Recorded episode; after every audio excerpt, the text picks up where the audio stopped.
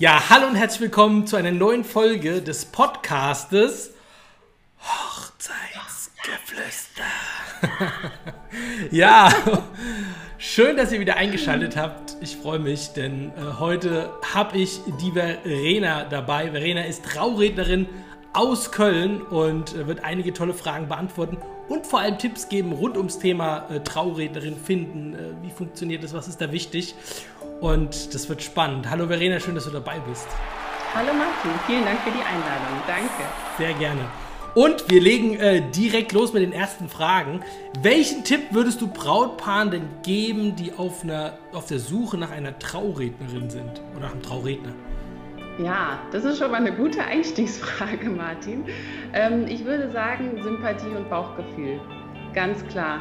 Denn es gibt so eine Fülle an Rednerkollegen und Rednerinnen da draußen, ähm, dass man da wirklich auf sein Bauchgefühl hören soll. Also da gibt ja so eine Website immer schon einen guten ersten Eindruck, aber das Paar muss am Ende für sich wissen, ähm, was es sucht und dann kann es auch selbst am besten entscheiden, ob es passt. Richtig. Denn anders jetzt als Fotografen und Floristen oder so können wir als Redner ja gar nicht wirklich unsere Arbeit zeigen. Ne? Man kann nur ein Gefühl davon geben, ein Gefühl davon geben, wie wir arbeiten und ähm, ja, ob die Stimme gefällt, ob, ob das ganze Wesen gefällt, das entscheidet am Ende das Paar. Und ähm, die Erfahrung hat aber tatsächlich gezeigt, dass jedes Paar trotzdem seinen Deckel findet. Ah. ja. Ja, perfekt. Ja, ich glaube, so die, Symp die Sympathie spielt halt irgendwie auch eine Rolle. Ne? Total. Und so der, der Typ. Und ich glaube, da ist auch ein Vorgespräch wichtig, oder?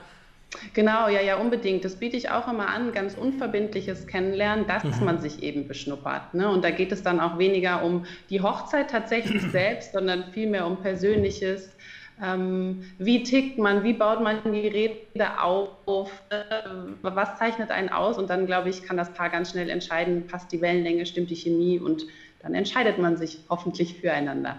Super. Aber auch gegeneinander ist okay.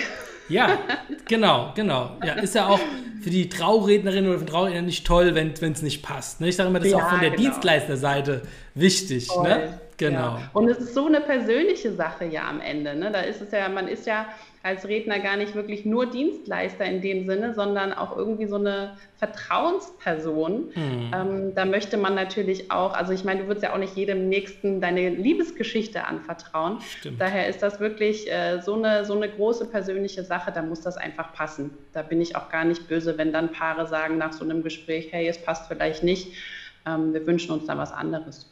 Genau. Verena, was macht denn so eine richtig gute Traurednerin aus? Was sollte die denn können? Wie, wie, wie kann man das so vielleicht im Gespräch herausfinden, dass die, die das auch wirklich gut macht an dem Tag? Ja, also ich glaube, neben dem, was ich gerade sagte, ne, dass mhm. es einfach ähm, persönlich passen muss, ist, glaube ich, ähm, so dieses Einfühlungsvermögen und Kreativität ganz wichtig. Weil letztlich ist ja jede Traurede doch anders, individuell wie das Paar selbst, aber ähm, ja, dass jemand auf das Paar und seine Geschichte eingeht und auch ein bisschen zwischen den Zeilen liest und äh, das dann so gestaltet, wie das Paar es sich wünscht, das, glaube ich, zeichnet am Ende eine gute Traurednerin aus, dass man wirklich individuell sich immer wieder auf neue Paare und neue Geschichten einlässt. Und ähm, immer wieder eintaucht in neue Geschichten. Ein Trauredner muss, Trauredner, Traurednerin muss ein guter Zuhörer sein, ein guter Ansprechpartner, ähm, aber genauso gut halt ein guter Wegbegleiter, weil es letztlich so ein langer Prozess, in, Prozess ist, in dem man dieses Paar begleitet. Das ist ja oft von einer Anfrage mhm. ein bis zwei Jahre im Voraus. Ähm, ja, da, da muss man schon, glaube ich, einfach mitfiebern. Das ist für mich das Allerwichtigste, einfach mit Herz dabei sein und äh, mit Leidenschaft und, und das Ganze äh, mitfiebern gehört so für mich dazu. Ja, das stimmt, das stimmt. Und wie lang geht denn so eine, äh, eine, eine, Traurede? Was würdest du sagen, ist so ein, so, ein, so ein guter Zeitwert? So eine Stunde oder eine halbe? So, ja, oder kommt es ja, so drauf an? Mhm. Ja, genau. So, ähm, ich sage immer so, wenn die Paare sagen, Verena, mach uns das in einer halben Stunde, dann mache ich euch das auch ganz knackig in einer halben Stunde. Aber der Erfahrungswert hat eigentlich gezeigt, dass so eine Dreiviertelstunde ein ganz ja. gutes Mittelmaß ist. Also es ist nicht so eine Stunde, dass sich Paare mhm. langweilen äh, oder auch Gäste langweilen irgendwie und nicht zu knapp, aber es recht, wenn man vielleicht Musik oder ähnliches mit integriert, ist immer eine Dreiviertelstunde ganz gut. Genau. Als DJ ja. bin ich ja auch auf einigen äh, Trauungen schon dabei gewesen, habe mit Musik mhm. begleitet. Und mhm. für mich war immer so, diese Unterschiede, die ich kennengelernt habe, war wirklich so, der eine, der, der, der, oder die eine, die, die verfällt in so ein monotones Reden und man merkt so, ja. oh, das zieht sich und ja, das stimmt ja, was er sagt. Und man könnte sich so vorstellen, die, die Floskeln, die er jetzt verwendet, hat er auf allen anderen Feiern auch schon mhm. verwendet. Ja. und ja. das ist, das zieht's unheimlich manchmal. Und dann gibt es welche, die das total so kreativ machen und du immer genau. wieder so aufgeweckt wirst in der Rede und so. Huh. Genau. Oder auch welche, die die Leute persönlich mit ansprechen und mit reinnehmen. Genau. Wäre das auch so dein Stil oder wie, wie gehst du so davor? Ja, total. Ich finde es ja. unglaublich wichtig, dass die Gäste irgendwie mit mhm. integriert werden, dass sich auch mhm. Gäste wohlfühlen. Und gerade als Redner vorne willst du natürlich hundertprozentige Aufmerksamkeit so deines Publikums in dem Moment. Ne?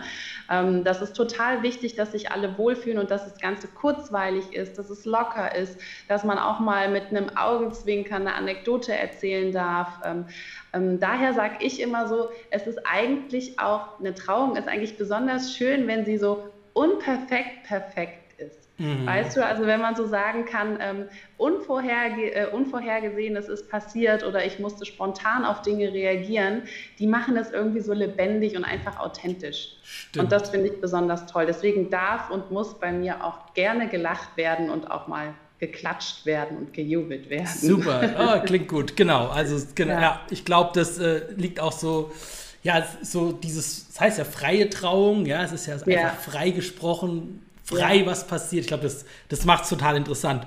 Und jetzt gibt es ja auch verschiedene Rituale. Ja? Da ist ja vielleicht das eine Brautpaar mehr Fan davon oder äh, weniger. Was sind so Rituale, die du oft hast oder wo du sagst, ach, die sind richtig schön an so einem Tag? Ja, also bei dem Wort Rituale, ne, da bin ich immer schon so, hm, bin ja. ich gar kein großer Fan von, ehrlich mhm. gesagt. Ich weiß, man findet das immer, wenn man freie Trauungen recherchiert, aber es klingt immer sehr, sehr esoterisch und sehr aufgesetzt.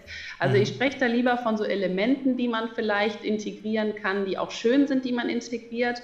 Aber ich, ich persönlich sage eigentlich immer weniger ist mehr, weil die Gäste letztlich wegen des Paares kommen, wegen der Geschichte, wegen der Menschen dahinter und weniger so wegen der ganzen Aufmachung. Und das ist, das ist ja auch das Tolle an so freien Trauungen, dass alles möglich ist, ähm, dass aber nichts sein muss. Ne, insofern ja. sind es, wenn Elemente, die, äh, die ich auch häufig tatsächlich in meinen Trauungen wiederfinde, sind neben der Live-Musik, die das Ganze sehr, sehr emotional mhm. und, und lebendig macht, ähm, aber auch persönliche Worte. Ne, ob das von Trauzeugen ist, ob das von Familienmitgliedern ist, aber auch von dem Brautpaar selbst, das ist immer eine sehr schöne Gelegenheit, ähm, sich da auch nochmal was zu sagen und das Ganze aufzubrechen. Also nicht nur, dass ich dann die ganze Zeit spreche und das mal aufgebrochen wird, mhm. sondern dass ähm, das Ganze einfach, anfangs gesagt, Gäste integriert werden und sich alle irgendwie wohlfühlen. Das macht es unfassbar schön. Trotzdem muss ich sagen, bei, auch bei diesen ritualen Elementen, man muss es als Paar wollen und ich finde, es muss auch passen. Weil es gibt nichts Aufgesetzteres, als wenn man irgendwie sagt, ich habe das mal gesehen, lass mal machen, aber das passt dann gar nicht. Oder ähm, ein Bräutigam vielleicht ähm, so Lampenfieber hat, dass er vielleicht die persönlichen Worte vorne unter Schlotter nur rauskriegen würde, dann ähm, bringt das an dem schönsten Tag so eigentlich auch nichts. Und so soll es nicht sein. Insofern immer nur da, glaube ich, das zu wählen, was einem auch zusagt, was einem passt, wo man sich wohlfühlt, ist extrem wichtig. Ansonsten ist alles möglich. Super. Ja, ja jetzt ähm, ist es ja so, dass du ja Traurednerin bist, aber du hast ja so ein, so ein, kleines Special auch noch mit dabei. Das heißt, du sprichst ja viel auch auf internationalen ähm, ja, Feiern, Hochzeiten und äh, bist äh, mehrsprachig, sprichst verschiedene Sprachen. Und mhm. vielleicht kannst du ja mal sagen, welche das sind und ähm, ja, wie, wie du sowas gestaltest dann auch letztlich, wenn viele internationale Gäste dabei sind und es vielleicht auch doppelt äh, angesagt oder doppelt gesprochen werden muss, wie das mhm. wird. Mhm. Ja, äh, tatsächlich sind so zwei- oder mehrsprachige Trauungen so meine große Leidenschaft. Äh, ich ich habe schon seit der Schule viele Sprachen gelernt. Äh, besonders sind es englisch- und italienischsprachige Hochzeiten, auch cool. zweisprachig oder einsprachig dabei, aber auch dreisprachig war schon dabei. Also der, der ganze Mix ist möglich. Ähm, diese Trauungen finden tatsächlich sowohl in Deutschland als auch im Ausland statt. Das heißt, ähm, es handelt sich dort immer um diese interkulturellen Paare, die entweder selbst diese kulturellen Hintergründe mitbringen oder aber, ähm, dass tatsächlich ein Paar sagt, wir haben so viele internationale Gäste, wie du es eingangs sagtest, die möchten wir gerne alle irgendwie mit integrieren. Und da sind wir wieder beim Stichwort, es soll alles eins sein, es soll sich jeder wohlfühlen und nicht ähm, ein anderssprachiger Gast vielleicht denken, oh, wo bin ich hier? Ich verstehe nur die Musik so. Ne? Insofern versuche ich auch da das gleiche Konzept eigentlich anzuwenden bei einer einsprachigen Trauung. Es ist für mich natürlich ähm, viel aufwendiger in der Vorbereitung, äh, das alles Klar. auch gleich richtig zu gewichten. Deswegen ist da eigentlich immer meine Frage so, wie viele Gäste sind denn mehrsprachig vor Ort oder in einer anderen Sprache vor Ort, dass man sagen kann, gestaltet man die Trauung zum Beispiel 20, 80, 50, 50, mhm, also wie so das ja. Verhältnis der Sprachen selbst ist und dann, ähm, da ich auch keine Dolmetscherin bin und das auch ganz schlimm finde, ehrlich gesagt, wenn man da eins zu eins äh, Passagen übersetzt, versuche ich das Ganze immer äh, möglichst im Fluss zu integrieren. Das heißt, vielleicht besonders wichtige Stellen in der Sprache hervorzuheben, in der dann jetzt ähm, die Gäste zu dem Ereignis da sind. Beispielsweise eine Freundesgruppe des Brautpaares ist da. Das Brautpaar hat mit den Freunden das und das erlebt, was sehr prägend war. Dann wird das genau zum Beispiel in der Sprache genannt, aber in einem zusammenfassenden Satz auch für die anderen Gäste dann so im Folgefluss wieder mit aufgenommen. Also ähm, auch da möglichst kurzweilig für alle äh, und, und so authentisch, dass es ein roter Faden ist, dem cool. alle folgen können, idealerweise. Ja. Wow, toll. Und wie ist es? Jetzt haben wir ja gesagt, ein Brautpaar, ähm, ja, ihr habt ein Vorgespräch, ihr lernt euch kennen, mhm. das Brautpaar sagt, hey, Verena passt richtig gut zu uns, die hätten wir gerne. du wirst gebucht, genau. Und ja. wie geht es dann weiter? Was sind so die nächsten Steps? Wie viel Zeit muss ein Brautpaar mitbringen? Gibt es dann noch zwei, drei Termine? Ähm, wie, wie ist das so?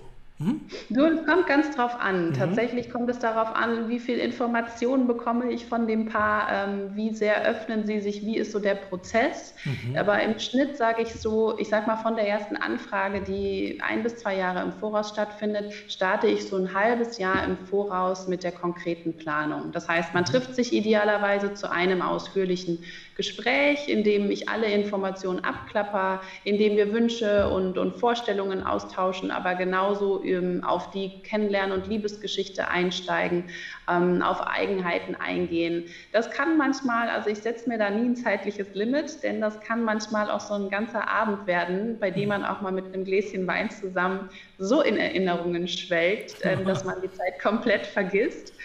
Ähm, das kann aber auch mal kürzer sein, weil das Paar ganz genau weiß, was es möchte oder ähm, die Geschichte jetzt so gut vorbereitet hat, in Anführungsstrichen, dass ich direkt loslegen kann. Ähm, aber nach diesem Gespräch ist man kontinuierlich im Austausch bis zum großen Tag. Und das ist mir tatsächlich auch äh, sehr wichtig, dass man nicht sagt, man trifft sich einmal und dann sehen wir die Verena am Tag der Hochzeit wieder, sondern man ist so irgendwie ständig im Austausch auf kurzen Wegen, man, man teilt Gedanken, ähm, man teilt Veränderungen, Anpassungen.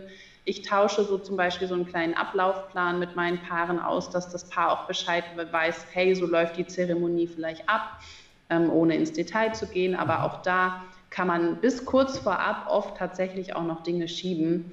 Und ähm, ja, so ist das tatsächlich ein Prozess. Man kann das gar nicht immer sagen, es läuft so ab oder es ist nach einem Mal abgeschlossen. Ja. Weil in so einem halben Jahr kann ja wiederum auch viel passieren, was man vielleicht noch mit in die Geschichte einbauen möchte oder was dann noch zum Paar dazugehört, was Stimmt. essentiell ist. Ähm, da ist man irgendwie immer im Austausch. Klasse. Ja. Und Hast du noch so ein, so so ein, keine Ahnung, so ein Tipp oder so oder so eine Info? Was macht so eine gute Traurede aus? Gibt es da ein Geheimnis, was auf jeden Fall mit rein muss? Oder was so, so wie, wie wird die richtig gut? Hast du da? auch das kann ich tatsächlich gar nicht pauschal sagen, aber mein Ansatz ist es da immer tatsächlich so, ähm, so ein bisschen zwischen den Zeilen zu mhm. lesen, mhm. das Paar zu beobachten. Ähm, so, ich liebe so kleine Anekdoten, die auch mhm. auf vielleicht so kleine positive Macken oder auch liebevolle Eigenheiten des Paares abzielen, ähm, bei denen man dann wirklich mal mit einem Augenzwinkern auch auf so einer Trauung die Gäste für sich gewinnen kann. Und ähm, deswegen gibt es da am Ende nichts Schöneres, wenn dann Gäste auf einen zukommen und sagen so, hey Verena, das waren genau die beiden. Wie lange kennst du die denn? Und äh, das ist für mich so das Gefühl, wo ich sage so, okay, da, das habe ich geschafft, da habe ich dann doch ein bisschen was richtig gemacht.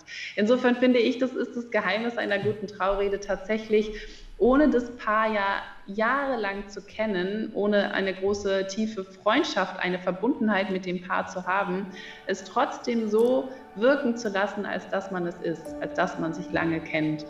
Ähm, und das schafft man aus meiner Sicht so mit mit diesen kleinen humorvollen Gegebenheiten und auch mal ähm, über sich selbst lachen zu können und das Ganze ja mit einem kleinen Augenzwinker zu betrachten. Klasse, toll. Ja. Okay, vielen Dank, Verena. Wir sind am Ende angekommen des Podcasts. Cool, hat richtig Spaß gemacht und ich glaube, Brautpaare haben jetzt einen richtig guten Eindruck, ähm, auf was sie alles achten müssen bei einer Traurednerin und man kommt auch mal gedanklich so rein, wie ist der Ablauf und wie ja. funktioniert das und was hängt da alles dran, wie viel Arbeit steckt da überhaupt drin und wie lange ist man in Kontakt. Ich glaube, das ist, ist manchmal so, dass, dass, dass man da gar nicht vorab so tief eintaucht und hm. ja, deswegen glaube ich, äh, haben wir da, hast du damit jetzt vielen geholfen. Und ja, danke dafür und danke für alle, die zugehört haben. Verena, dir noch einen wunderschönen Tag. Wenn ihr Fragen habt, ganz wichtig, schreibt es hier unten drunter in die Kommentare. Verena schaut immer mal rein, kriegt es von mir weitergeleitet, antwortet. Webseite verlinken wir natürlich auch von der Verena. Und dann könnt ihr sie auch direkt kontaktieren, wenn ihr möchtet. Also. Sehr gerne. Macht's danke gut. Dir, Martin. Danke. Tschüss. Tschüss.